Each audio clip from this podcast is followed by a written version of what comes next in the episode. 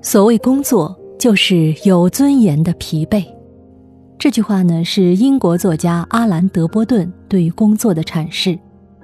我们很多人为了五斗米而折腰，常常深陷工作的琐碎、枯燥的疲惫中。殊不知，如果没有一份工作，我们连起码的尊严都会没有。无独有偶，英国思想家罗素认为，在工作负担并不过重的情况下，即使最无聊的工作也胜于无所事事，也能带给人幸福感。